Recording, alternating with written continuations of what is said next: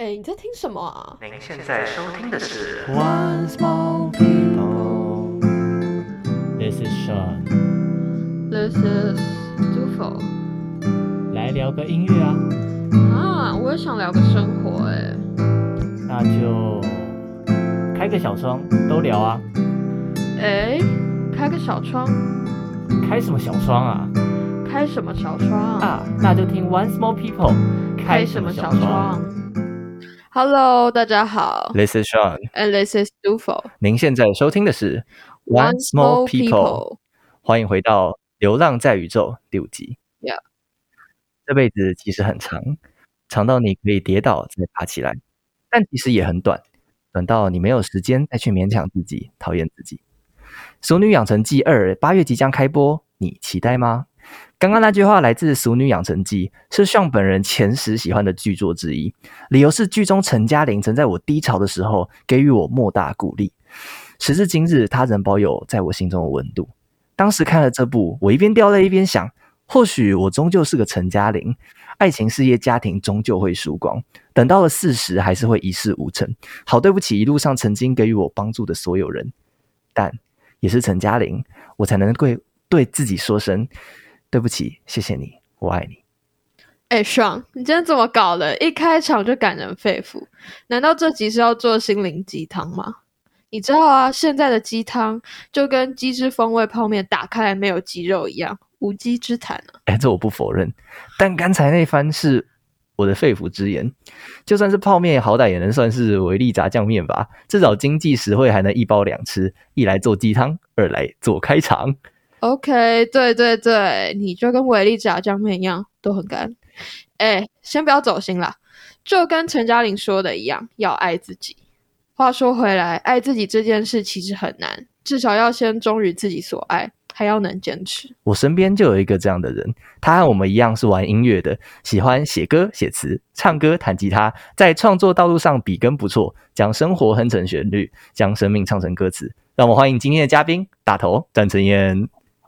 Hello，嗨，嗨，其实大头跟我和都佛是同所高中的学长，都佛今天也是第一次跟大头聊天。然后我跟大头是透过王力宏那一集的嘉宾学姐才认识的。然后好，那我们今天这一集其实想要来聊聊如何爱自己，顺便吐槽一些无聊的鸡汤啊。每个主题我们都准备了两句名言，要来揭开真实人生的疮疤。好啦，那我们事不宜迟，马上进入今天的节目。那关于自我呢，我们第一个想讨论的面向是关于热情这件事情。哎，先先聊一下热情，什么是生命里的热情啊？生命的热情应该就是某个很热爱的事物吧？嗯，像是我们三个人可能有个共同热情就是音乐，对，就是很爱玩一些音乐之类的。那你也不可能实质上得到什么太多，或许也得不到，但是玩的时候会觉得很愉快，那应该就是热情。对啊，那我们接下来第一个环节就是要来吐槽一下名言。好了，爽，你今天准备了什么名言？那我就先来喽。嗯，我的第一句是“乌鸦由于热情，就变成火中的凤凰；人由于有热情，才会开放生命的火花。”哎、哎 好，你先吐槽吧。我觉得这句话有一个很大的问题，就是人有热情不一定会开花、哎就是有热情你会过得比较快乐，但你不一定会开花，你知道吗？对可是这句话感觉有一种成功导向，它好像在暗示你，就是人生的尽头，你终究要走向一个开花，一个成功，有一个结果。但谁跟你说人生一定要有结果的？没错啊，但我还有另外一个吐槽点呢、请问乌鸦由于热情就会变成火中的凤凰是什么样的概念？我不知。道，我我不确定乌鸦变成凤凰到底是哪一国的典故了。对，OK，反正以上就是我想要分享的第一句。嗯，那第二句，下一个由读否吗？读否你？好好，那我先来吧。我准备的第一句，其实我原本刚看的时候觉得，哦，有一点点道理啊，但一看到他是谁说的，我就觉得，嗯，没道理。句子就是我没有特殊的天分，只是热切的充满好奇。爱因斯坦说的，我昨天看到想说，哎，你有一点点幽默哦。就是爱因斯坦说：“哦，我没有特殊的天赋。”对我没有特殊的天赋哦，所以就是他就是一般人的脑袋嘛。我觉得这件事我没有办法沟通。我是觉得热情这件事很重要，但是也不需要特特意贬低天分这件事情。嗯，我觉得他太刻意了，对，就是太矫情了，爱因斯坦。有点太矫情了哦。当然，热情跟天分是不是这件事又是另外一个话题了？你说热情和天赋是不是同一件事情？这是另外一个话题的意思吗？对而且热情跟天赋，有热情的人不一定有天赋，有天赋的人不一定有热情。对，哎，那那如果是这种时候，你们会怎么选择？啊，还是很想当个有天赋的人。你们会想当一个有天赋但对这件事情没有热情，还是想当一个有热情但不一定对这件事情有天赋的人？我可能会想当有天赋的人嘛。你会想到有天赋哎、，我这样起点就比较高了、就比较快乐。哎，那大头你觉得呢？我应该想要当有热情的，因为我会比较 追求就是要过得快乐一点。因为如果有天赋然后没有热情的话，感觉就是一直做一个他有天赋的事，但是他没兴趣的事情。啊，那你也爽我吗？嗯，我要当有天赋也有热情的人。？OK，小孩子才做选择，是不是？就这样啊。哎、那好，下一个换大头，你的第一句。我的第一句是：我们必须先把热情表现出来，才能感受到热情。觉得这句就是有点不知道他在讲什么诶、就是我们先把热情表现出来，才能感受到热情。他等于是就是要要要求别人，就是一定要先就是要有热情，然后你才能感受到热情。可是其实不一定吧，就是不一定要。诶，应该说他这样子好像就是说每个人都一定会有热情的感觉，嗯，就有点下这个定论的感觉。对而且我觉得还有一点是，有时候热情不一定是要表现出来你才能感受到的、欸。对啊，其实有时候就是在心里有一把火的感觉。嗯，你不一定是要嗯给别人看，但是你在内心自己，在家做的很开心啊，对啊没关系。好像他这句话好像就给你一个定调，说你有一个东西一定要给人家看见。对，哎，那也不一定。但如果你爽人家看见了，就给他看了。你想看也就看吧。对嗯，好，那来到第二轮，我的第二句：前有阻碍，奋力把它冲开，运用炙热的激情转动心中的期待。哦，我念到这里都觉得很恶。血在澎湃，吃苦流汗算什么？哦，我觉得这句话很 很大的问题是，什么叫吃苦流汗算什么？吃苦流汗很算什么啊？对啊，我不是说，哎、我不是说吃苦流汗就是要逃避或什么，吃苦流汗当然是要面对，可是他们你不能把它当做不存在一样啊，他们就是存在过的。但是你往下一个里程碑，不要说更高了，就是你前往下一个人生里程碑中，你必经的过程、哎，每一个生命中的酸甜苦涩都是必经的，不可以磨灭。所以我觉得这句，嗯，我自己觉得吐槽点是太太强调刻苦的部分。哦，有热情的人，谁规定每个人都一定要刻苦的去追求更高更远的东西？他不能就自己在家很热情很开心吗？对啊，我不觉得就是你开心就好吗？对啊，其实不是每一个热情都一定要一定要怎样，一定要怎样？如果你开心，你很有热情，然后你去把那些事情就是一步一步的走过去，那个当然很好啊。但是你不要为了一定要克服那些而去打压自己。对啊，而且不是每一个人都能够或习惯去承受那么多的苦。嗯，换你。好，我的第二句，第二句我真的觉得他不知所云。热情无法以事理来治愈，他只能用另一种热情来治愈。什么意思？对，就是什么意思？什么意思？而且我昨天查了一下，我真的太疑惑了。然后他是一个好像是德国哲学家讲的话，然后后来又被法国什么 LVMH 就是一个精品集团的老板再讲了一次。我不知道是翻译的问题还是什么。嗯哼，热情什么叫治愈？所以他先假设热情是一种需要被治愈的东西。可能他在讲说，我们在热情的道路上，有时候那个热情会被消减的意思吗？Maybe，嗯什么意思？他只能用另外一种热情来治愈，所以我还要再去找出另外一个，然后让他们并存嘛。嗯，就是我无法理解这句话想要表达什么。好吧，那我可能就是我没办法成功了。哦 Sorry，我们都玩 small people 啊。哦，我觉得这句就是看起来，嗯，有很多可以解释的空间啦。那那大头，你的第二句呢？我的第二句是很明显的，我们无法向我们无法向没有经历过热情的人解释热情，就像我们无法向盲人解释光一样。我觉得这句话超政治不正确的，就是对啊，你还是可以跟盲人解释你光啊，然后你也可以向没有经历过热情的人，就是跟他讲说有热情，反正这些东西都还是可以解释的，而且他他凭什么就是不让盲人知道光是什么东西？哎、他直接剥夺盲人看不看到光的权利，耶，对啊，光莫名其妙，哎、他是一个对诗人讲的，他是个诗人讲，是不是？对，他是一个诗人。好了，他非常的。文组的。我们谢谢向的爸爸来打乱我们的录音。上的爸爸问他要不要煮饭，今天没有时间啦，显然我们会录到可能快五点之类的。好，真是谢谢向的爸爸，害我都不知道我们刚刚从哪里来的。我们在刚刚在说无法解释这件事。OK，他是诗人讲的，诶，他真的很坏诶。说这句话在今天某个记者会上面被讲出来，他真的会被延上。好啦，那关于热情这个主题呢，那我想问一个问题、欸，我你觉得我们出生是为了什么？出生是为了朱凤，你先说。我先说吗？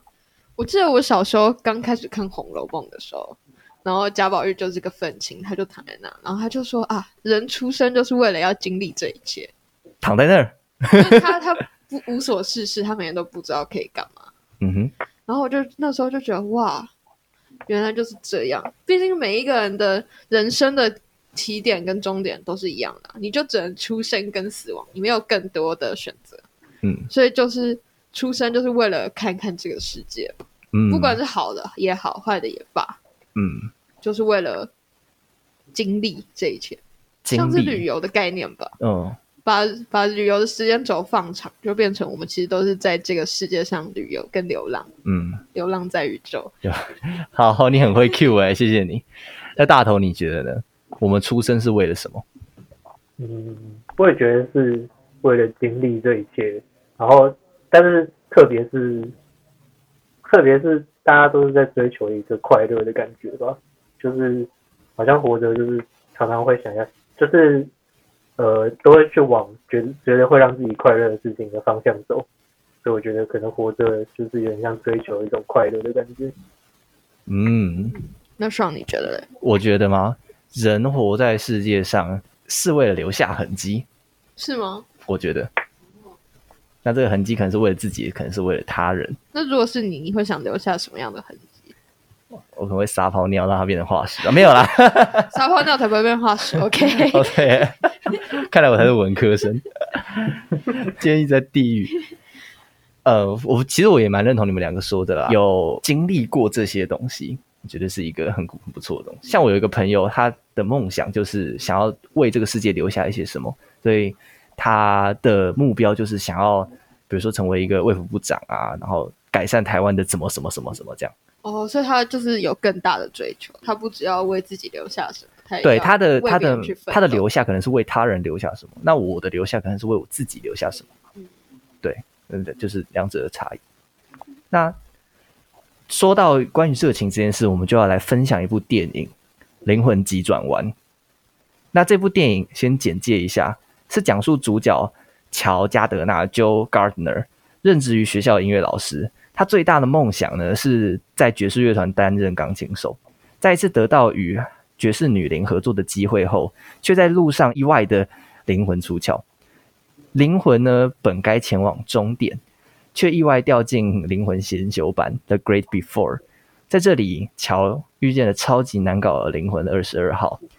乔十分想要回到地球，但二十二对地球上的事物是兴致缺缺。他们透过风月 Moonwing 在领域，就是那个 The Zone 的帮忙，那是一个灵魂出窍的一个地方，好像是人家进冥想之后会进到的地方，对不对？哦，人家都说冥想的时候，灵魂会短暂的脱离你的身体，嗯，好像会以一个外人视角在看自己的身体，不知道是真的假的。反正在故事里面，那个 The Zone 就是一个这样的地方，大家很投入的时候就会在那边。可是下面有一个沙漠，是一群迷失的灵魂会在那边游走的地方。所以就是如果冥想，然后有点走火入魔，然后灵魂就会在那边游走的概念吗。不是吧？不是吧？你有没有看那部电影啊？我很很久以前看，好，反正后来他们就是在那个 Zone 回到了地球，但是二十二号他意外地进到这个乔男主角的身体里面。然后桥就变成旁边一只猫。自此，原本就是对地球上的事物兴致缺缺的二十二号灵魂，在乔的身体在地球上度过一段日子，真实的活在地球上后，对他而言，这是一个未曾有过的经验。而二十二号也在这个过程中得到他的火花 spark。故事中最温暖的是这句台词：“火花是活着的热情，不是活着的目的。A spark isn't a soul's purpose。”就是在说火花，在电影里面用 sparks 来形容，其实就是在讲生命的热情，我们生活的热情。对，我们在乔，其实那个时候他一直想要帮二十二号找到他 sparks 的时候，他一直在想，他可以怎么讲，有点像是在帮他找他生存的目的。他就是说，哦，我生存的目的就是为了要当一个钢琴家。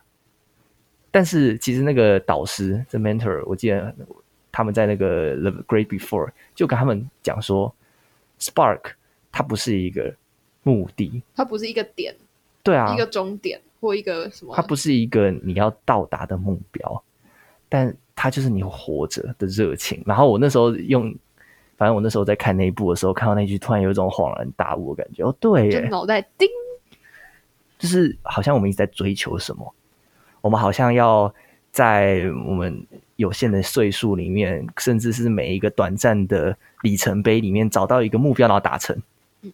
可能我们现在是大学生，那我们要毕业，然后我们要毕业，我们要找到好工作，我们要找到一个职职志，然后可以去做。然后我们想，我们好像需要做一些什么成果之类的，但我们好像一直在寻求一个终点，却忘记去感受每一个当下。对，其实热情这件事对我来讲，应该不更不像不像是一个终点，它比较像是一把一直在心里面燃烧的火。哇，今天多才多难！真的是多灾多难。我刚刚讲的什么？你说热，它是热情一把火，哦，它是燃烧在心里面的一把火，不不管你的目标是什么，它就会一直跟着，嗯哼，让你觉得你这一切都是有意义，然后踏实。嗯那应该才是一个真的热情。所以在这个主题的最后，我想要给大家带来一句话是：人生或许不一定要追求什么，但要热爱生活。好，那关于自我，我们要来聊第二个主题，是关于自在这件事。刚才说我们找到热情，我们找到一个我们很钟爱的事情去做之后，然后很重要的一件事情是要让自己快乐。我们前面吐槽了那么多家具，也是有在讲，其实很多时候有热情这件事情，你也最重要的是你要记得它的带给你的快乐。那很多时候，它可能会接踵而来的一些苦难和挑战，甚至甚至是别人会给你的怀疑和阻拦什么的。重点就在于你要让自己过得自在。好，那一样，我们先进到名言吐槽的环节。我们这一次第一个就由杜佛开始吧。OK，我这一句千挑万选是我在《红楼梦》看到的：“成人不自在，自在不成人。什么意思？”就是他说，一个成功的人其实是应该不会这么自在。如果一个很自在的人，可能也不是那么。成功哦，所以这个成人是指成功的人。我昨天去查字典，他是这么说的。那你觉得这句的槽点在哪？我我觉得这句的槽点是，如果一个人成功，但他不自在，那他还是成功的人吗？哦，怎么去定义成功？对，你怎么去定义成功？如果你的成功是很有钱或者是什么的，社会地位很高，那些看得见的东西，好了，或许可以被定义。但是其实人生成功这件事很难说欸、有些人觉得家庭和乐是成功，有些人觉得追求梦想是成功，嗯，每一个人都不一样的成功。那你要怎么去定义成功？嗯而你获得这一些之后，你却好像不自在，那你又为什么要去追求成功？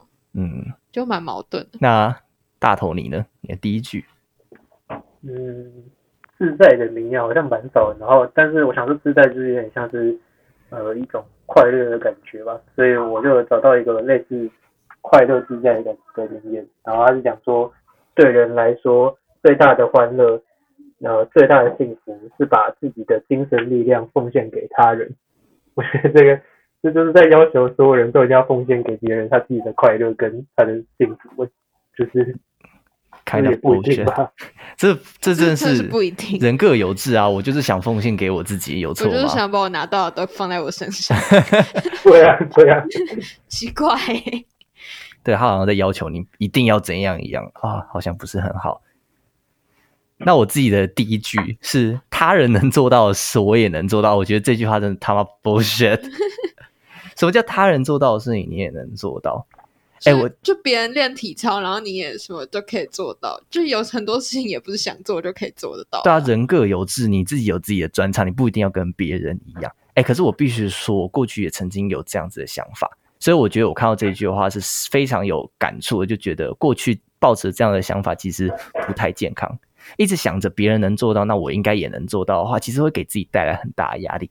但是，其实真正要问的是你自己能做到什么，你自己喜欢什么，你能够把什么东西做好，做的自在，那这样才是重要的。其实我觉得这句话在求学，就是像国高中那时候，很常会有这种想法。哎，这很容易对什么？就是尤其是你看到别人物理九十分，然后你你六十的时候，就想说 别人这做到是我应该也能做到。这感觉会出现在补习班的 K 书中心那个桌子前面的，对贴在那个父母不要让别人可以考六十几分，我也可以，真的。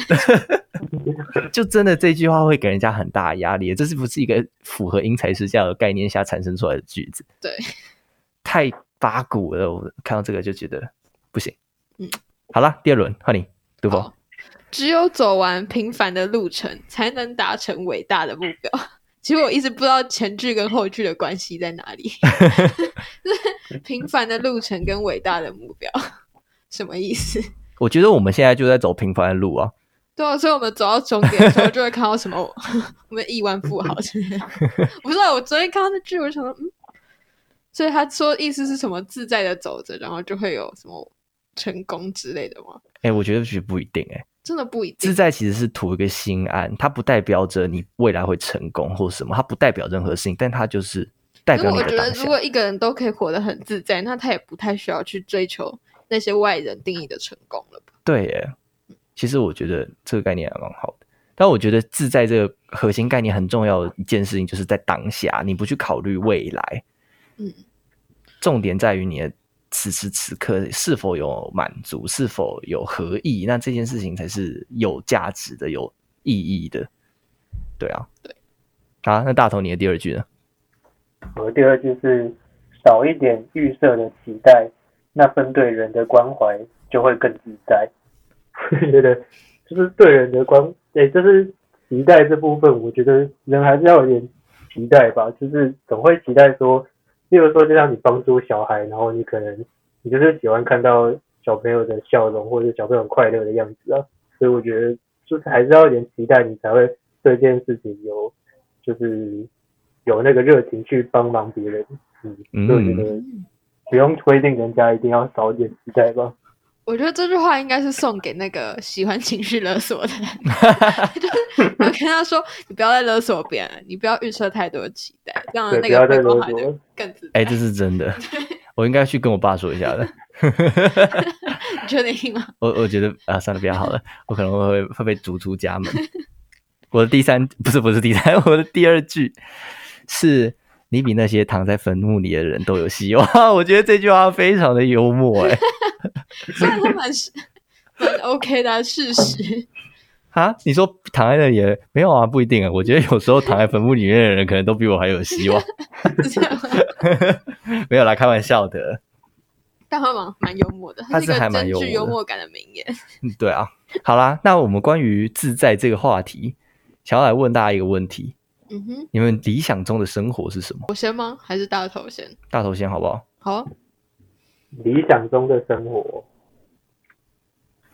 嗯，理想中的生活应该就是对对现在生生活上的事情都都会感到快乐吧，就是就跟前面讲的热情一样，就是会有。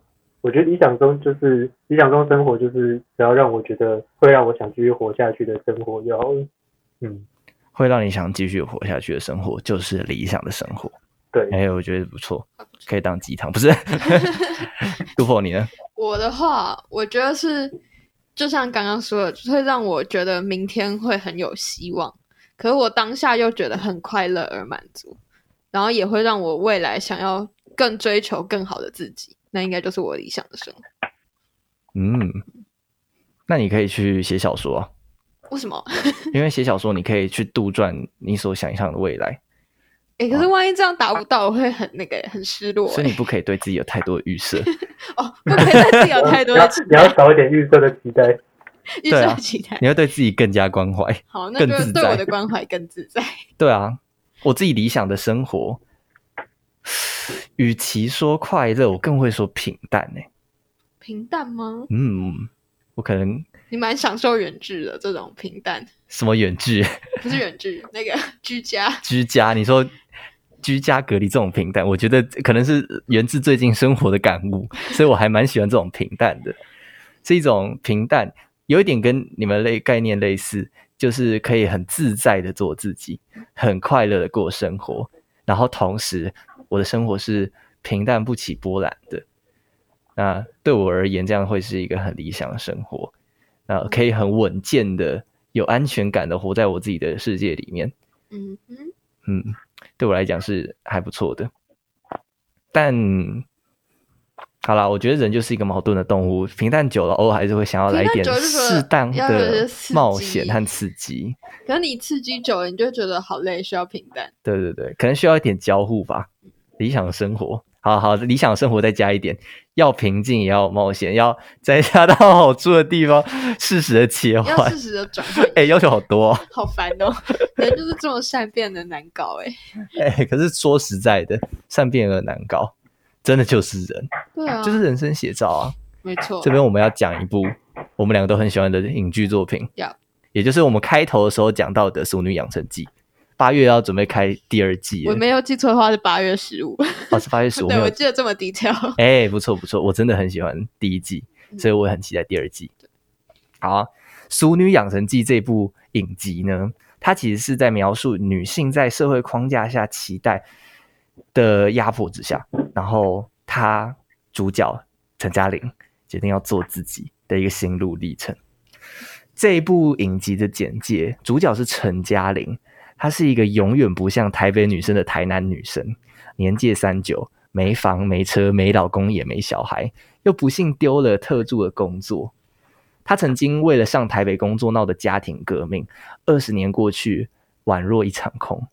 不断追求成为熟女，到头来却成为一个俗女。她只能回到台南老家重新找自己。故事情节简单，带有黑色幽默。主角谢盈萱诠释生动逗趣的陈嘉玲，那些困境却又如此真实。这部剧，我想对于困于现况而动弹不得、想找寻解套、缺乏头绪和勇勇气的人，十分值得一看。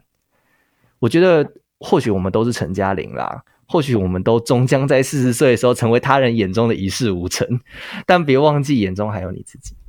哇，你这句段话很感人哦，哎、我真的对为了今天节目写了一堆 很感人肺腑的话。鸡汤。对。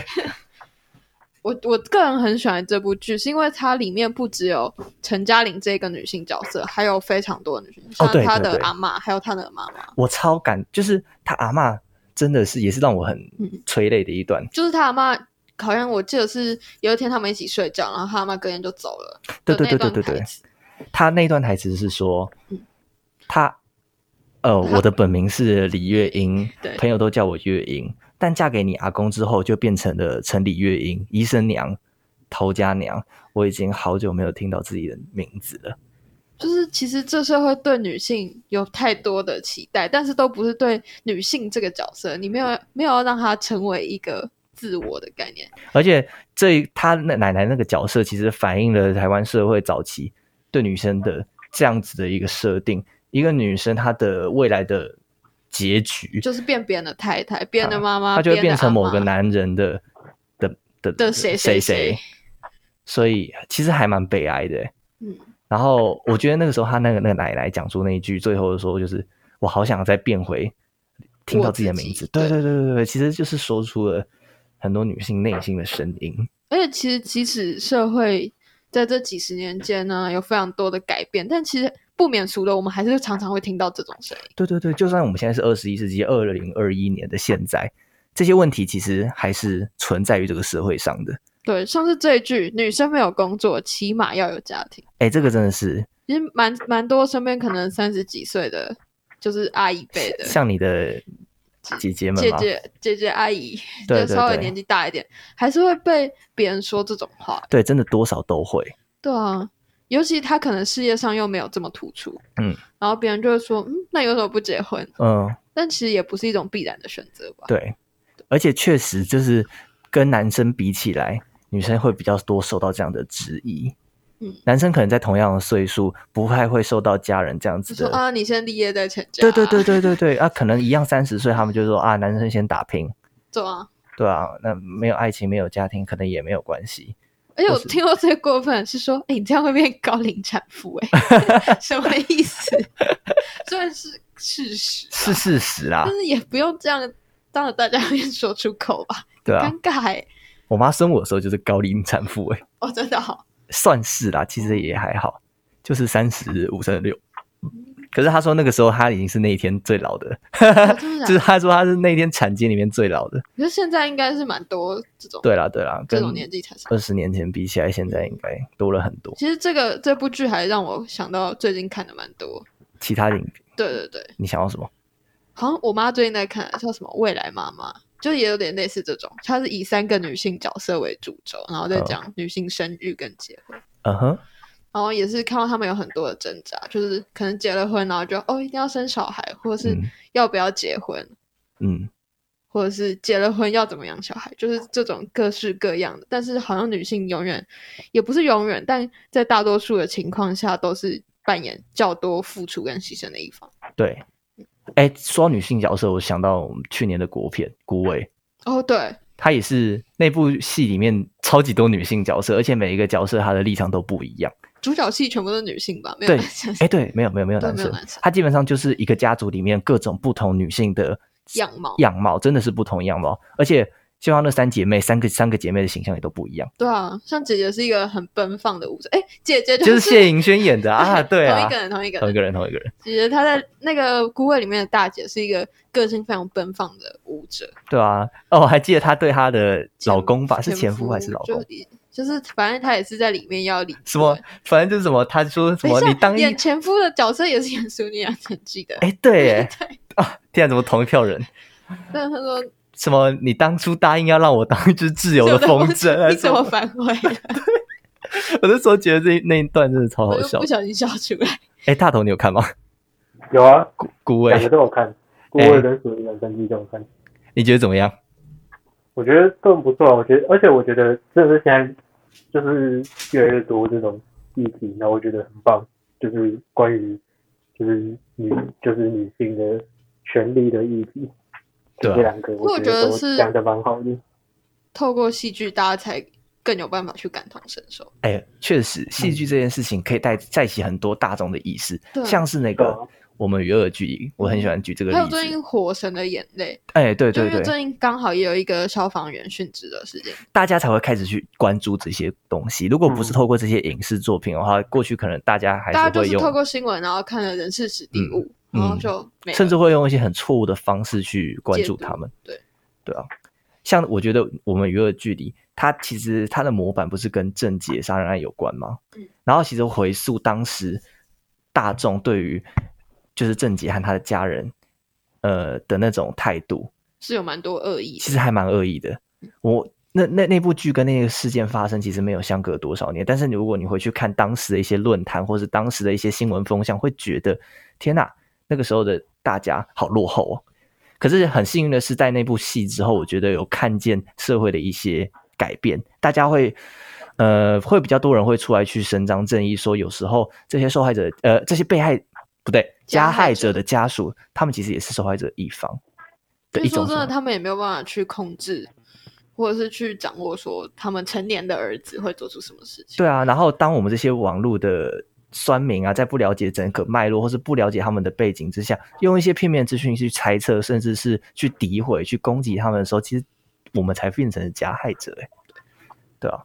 好，总而言之，这些社会议题，我觉得透过戏剧这种方式去呈现，确实是一个可以带起大众意识的好方法。嗯所以，对我们就很喜欢分享影视作品。哼，呃，那最后一点，我们想要聊聊关于认同自我这件事。哎，好，那我们一样就进入到名句吐槽。对，那这一回就我先开始。OK，OK，那我的第一句是平凡的脚步也可以走完伟大的行程。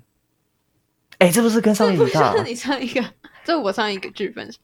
哎，我没有注意到、哎，哎，你真的很烂哎、因为我先找的。啊，你先找吗？对不起，真的没有注意到，我只有确认就是下面的没有重复。但是其实我也没有发现你，因为我后来没有去 check double check 你的。哦哦，好啦，那就是一个意外。吐槽过了。这刚刚吐槽过啦，我们就是一样点啊。我真的觉得没有什么平凡的脚步可以走完伟大行程这一档事情啦。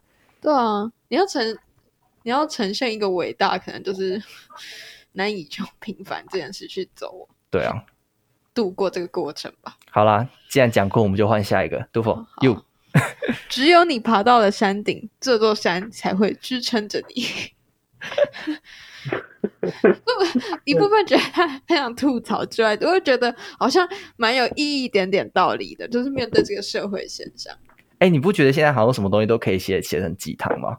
对啊，就只有当你坐在椅子上的时候，椅子才能支撑你；只有当你站在地球上的时候，地球才会支撑你；只有当你呼吸的时候，空气才会帮什么帮助你。可是其实讲到这句的时候，我想到一个我大概去年的时候看的一个韩剧，就是《青春记录》，是朴宝剑演的。反正他就是演说，哦，他原本是一个跑龙套，然后在打工，很辛苦、默默无闻的小演员。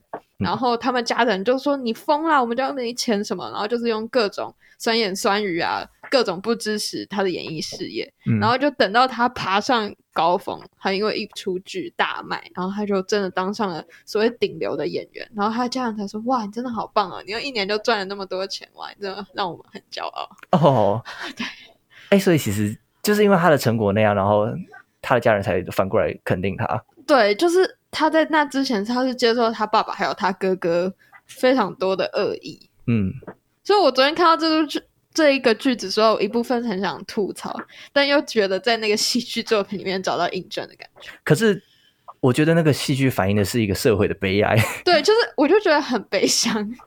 所以所以这句话真的很值得吐槽。哎，对，我觉得这句话应应该要提醒，就是看到的人，不是你爬到山顶这句话，这这呃，不是你爬到山顶这个山才会支撑你，嗯，是从头到尾都是你在支撑你自己，对，就是你靠你自己。你要你真的只能靠你自己走到山顶。对对对，我觉得不要去寄望，可能不要去寄望山会去支撑你或是什么之类的，不要去寄望他人会给你什么东西。重点是你要先相信自己，你要认同你自己。不过我觉得这跟大头等下要分享的好像有一一点点关系。OK 进入他的第一句吐槽名句。哦，我的第一句吗？我的第一句是，就算全世界都否定我，还有我现，还有我自己相信相信我自己，哎，嘿嘿，嗯，就会觉得，就就会觉得有的时候其实人在低潮的时候，是自己也不会相信人。好像蛮有道理的。哎，其实很有道理耶。对，我觉得低潮跟在追寻目标的时候又是两种不同的阶段，可能要分开讨论。对，就是在有时候在低潮的时候，真的会需要一些他人的支持。对啊，对啊，对啊，需要一些他人的肯定。嗯而且我觉得，如果全世界都否定我，我真的没有办法相信我自己。真的，真的，这真的是确实。那你说，如果你想做一件事，然后你身边人都说你有病啊，或者这根本不对，你要怎么相信这是一件对的事？所以像你刚才讲的那部剧里面，朴宝有健那个角色真的是很难能可贵。他是一个心智很坚强的角色。对啊，不过因为这剧里面其实不是所有人都这么看随他，还有他有一个爷爷的角色，就是、哦，对，就是好啦，我们可能十十个人里面有九个人拒绝你，看随你，但还有一个人支持你。对。可是如果像这个句子说，全世界就是全世界好一你的世界有一百万个人，然后他都否定你，这很严重哎、嗯。嗯。我应该没有办法好好的相信自己。嗯，卢广仲一定要相信自己。然 后我我的第二句，对我第二句哦，OK，每天醒来敲醒自己的不是钟声，而是梦想。哦，我这句话真的是大家广为流传的耶。对啊，我记得我好像放过在高中的作文里面，哦，真的假的？你好恶心哦！我应该是没有用过啦，因为我一直都觉得这句话超矫情的。一来是因为我根本不会符合这件事情，我每天早上都不知道是被什么东西弄醒的，其实不是闹钟。我每天早上都会睡到自然醒我。今天早上好像是被我妈呛到的咳嗽声吵吵醒的，哦，真的吗？好像是，然后喝水呛到，然后我就一打开门说咳嗽去看看医生了。夸张。啊，我可是我想吐槽这个点的，呃，这句话的点，除了 除了我觉得叫醒自己的不是闹钟，呃，不对，叫醒自己的不会是梦想以外，呃，还有一点是，我觉得把梦想这件事情时时刻刻挂在嘴边，太不切实际了。我也觉得它可以是一个你放在心里，放在心底默默的去追求的一件事情，但是长时间的努力或是长时间的热情，好啦，可能就是我个人没有办法这样。我相信这个世界上一定有人就是每天早上是被闹钟吵醒，不是被梦想吵醒的。因为大部分人都被闹钟吵醒。对，我那我可能就是被闹钟吵醒，然后再把闹钟关起来的那一个人。但是不代表我心中没有梦想啊，对啊可，能用一种不太不一样的姿态去追求梦想嗯。对我来讲是这样。那我相信，而我相信这样的状态是好的。我也相信我正在做一件呃，我觉得是好的事情。那我觉得这样就够了。重点在于认同自我。嗯。好了，我我这就蛮好笑。他说：“不要在乎自己的长相，因为能力不会写在脸上。有了我，可是我觉得你要吐槽这一句吗？我觉得很需要吧？怎么可以不吐槽我我觉得这句还蛮符合你的啊。？Fine，我感受到满满的恶意了。好啊，那你要吐槽，请。是一个谁可以完全不在乎自己？他可能要加一个字啊，就是不要太在乎自己的长相。好了好了，这样合理一点，好不好？我们给他一点转换的空间。对，就不要在乎自己的长相，所以你就是要每人长得像什么山顶洞人一样，然后去应征工作，或者是去认识新朋友，很吓人呢、虽然哦能力不是写在自己的脸上，但别人看到你第一眼也会稍微评价一下这个人，对啊，修一下，不要太在乎自己的长相。不要太在乎。嗯，好，借给大头，他的这一句也跟我蛮像。我这句跟他这句其实差不多诶，就是外表不重要，内内在才重要。就是有，我觉得这个社会大家还是很看外表诶，就是现在其实不管是去面试啊或者是什么的，就是你还是要，就算就算长相没办法改变，可是你然后有时候穿的得体一点之类的，就是感觉大家还是会很要求外在这件事情。嗯，我也觉得这是一个必然啦，就像如果我们上台去表演，人家还是会稍微看一下画面的啊。对啊，对啊，对啊，对啊。嗯嗯哎、，这是确实。对啊说表演，就是有些人是只在乎听觉。哦，我像我想起我上礼拜看的，哎，上礼拜吧，这礼拜看的《曼哈顿练习曲》，嗯哼，他那个女主角就在跟男主角那个音乐制作人在 argue 的时候，他就讲到一句说，音乐是听的，就是完全是靠声响的东西啊。然后那个制作人就跟他讲说，no no no no，还是有很多视觉的东西要顾的，比如因为他那时候在吵说，呃，可能像唱片公司他们会把歌手弄得很漂亮啊，然后对那个女主角来讲，那就是很虚假的一件事情。他觉得很多余吧？对对对，可是那个男主角告诉他说，就是你要让人家听到你的声音的话，那你还是要靠一些其他东西去引诱他们进到你的演唱会。对啊，嗯，所以我觉得其实视觉跟听觉在音乐这件表演上面，他们都是同时需要去考量的啊。呀、所以回归到我们日常生活中，外表也是重要的，视觉这个东西也是重要的，不可否认啊。因为你的感官所有东西都是一样重要的。我觉得很重要的第一眼看到就是先用眼睛。对，我觉得很重要的是不要过度的批判。嗯嗯，那不是叫你不要在意这些事情，而是叫你不要过度在意。就不要太太不要过度所有事情都一样啊，都不能太多啊，过犹不及。过犹不及啊。好啦，那关于自我认同这件事情，我们说在成功的道路上啊，我们在前面会经历可能对一件事情的热情，那我们中间会要去思考怎么样过自在。那最后我们要回过头来问问自己，你们觉得要如何相信自己可以做到？大头，你先吗？如何相信自己可以做到？嗯，应该就是要有一点小成就的感觉吧，就是就是你可能呃人生会有个大目标，但是但是如果你在这中间有一点点小成就的话，就会有种就有个成就感，然后就觉得哦，你可能可以一步一步的慢慢的爬上去的感觉。嗯，就例如说，像是你同样是嗯同样是音乐这件事情的话，你可能呃，你想要当个音音乐人，但是你可能你不可能直接就马上变成一个很有名的音乐人啦，就是可能嗯要一步一步慢慢来。例如说，可能去比赛然后得名啊，然后或者是可能去，或者是呃，或者是例如说，可能有发现你在网络上网络上的歌的收听人数有变多，这样子就有点小成就感的话，就可能会有点可以让自己有热情继续下去吧。嗯，哎、我蛮认同哎、欸。其实这就跟我们现在在做 podcast 节目是一样的概念，对啊，就是一步一步看自己我们的集数有在成长，然后有听到观众给我们的回馈。就觉得还蛮开心。对对对对对，就是其实要相信自己能做到，就是是有一个一个达成的小目标，然后去让堆自己更积而成多的信心。我自己的话觉得，诶、我觉得要先做。呃，我觉得对我来讲，关键是不管怎么样，先做做就对了。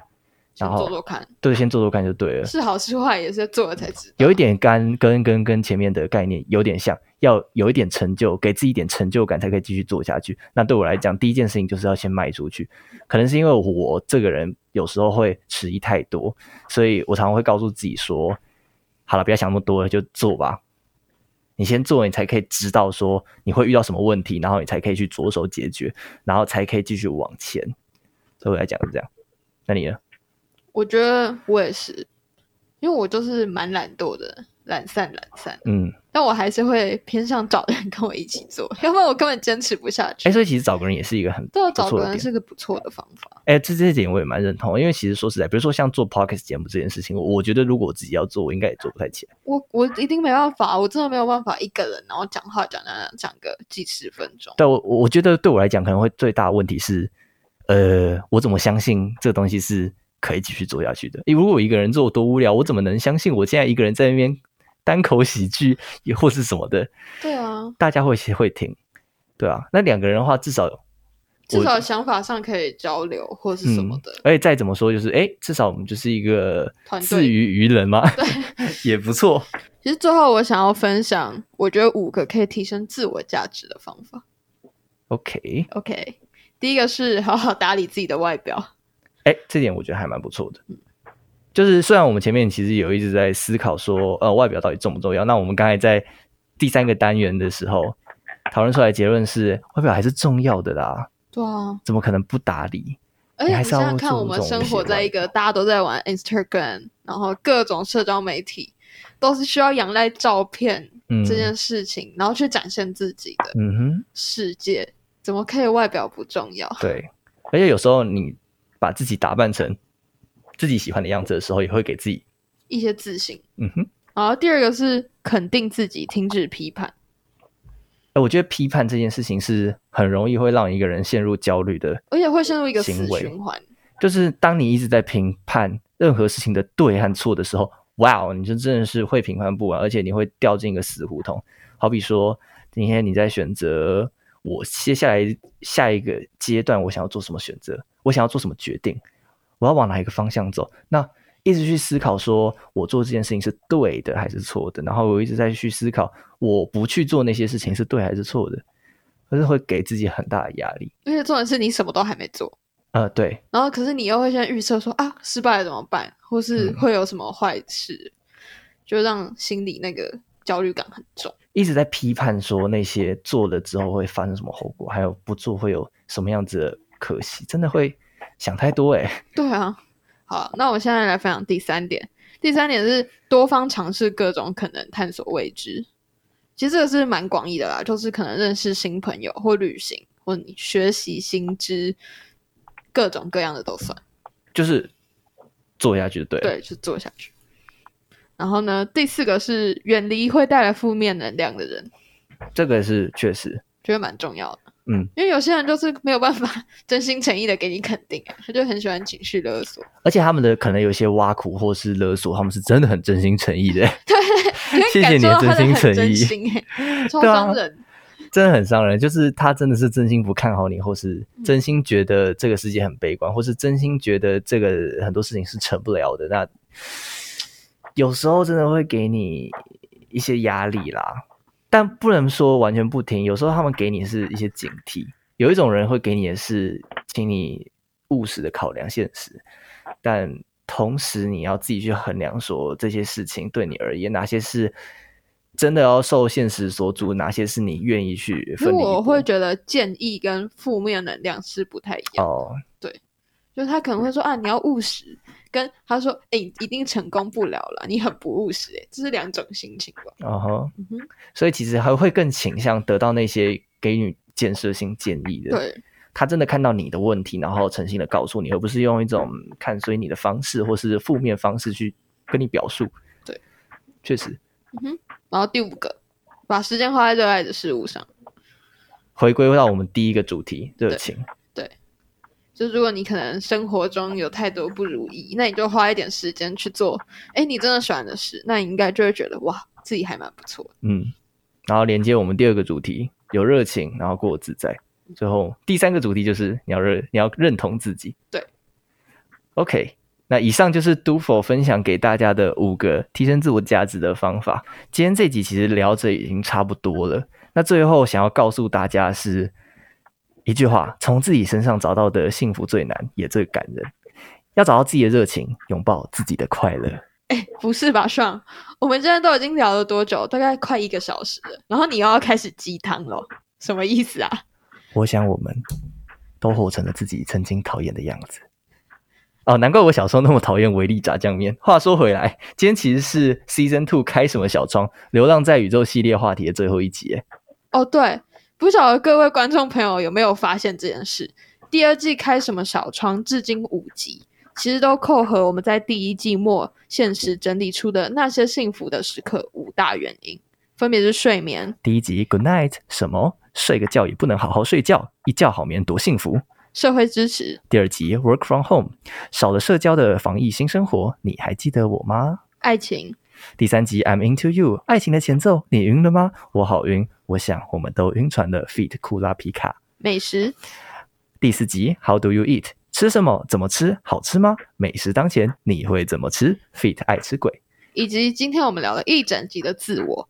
那下一集的《流浪在宇宙》，我们也会带来本季最后的内容，并预告第三季的全新主题，敬请期待。那今天也谢谢嘉宾大头回陪我们聊了这整集，大家别忘了去追踪他的 Instagram 和 Street Voice 哦。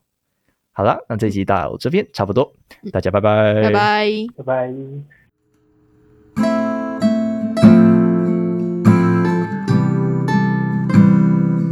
好啦，今天的节目到这里告一段落，欢迎至 Apple Podcast 留下五星好评，并给我们回馈哦。别忘了到各大平台追踪、订阅并准时收听。另外，我们最近成立了新的 YouTube 频道，One's Backyard 小艺人后院，我们将会不定期的更新一些废片上去，欢迎按赞、订阅、分享，并开启小铃铛。最后别忘了回到 Instagram 找我们玩哦。One Small People，我们我们下次见。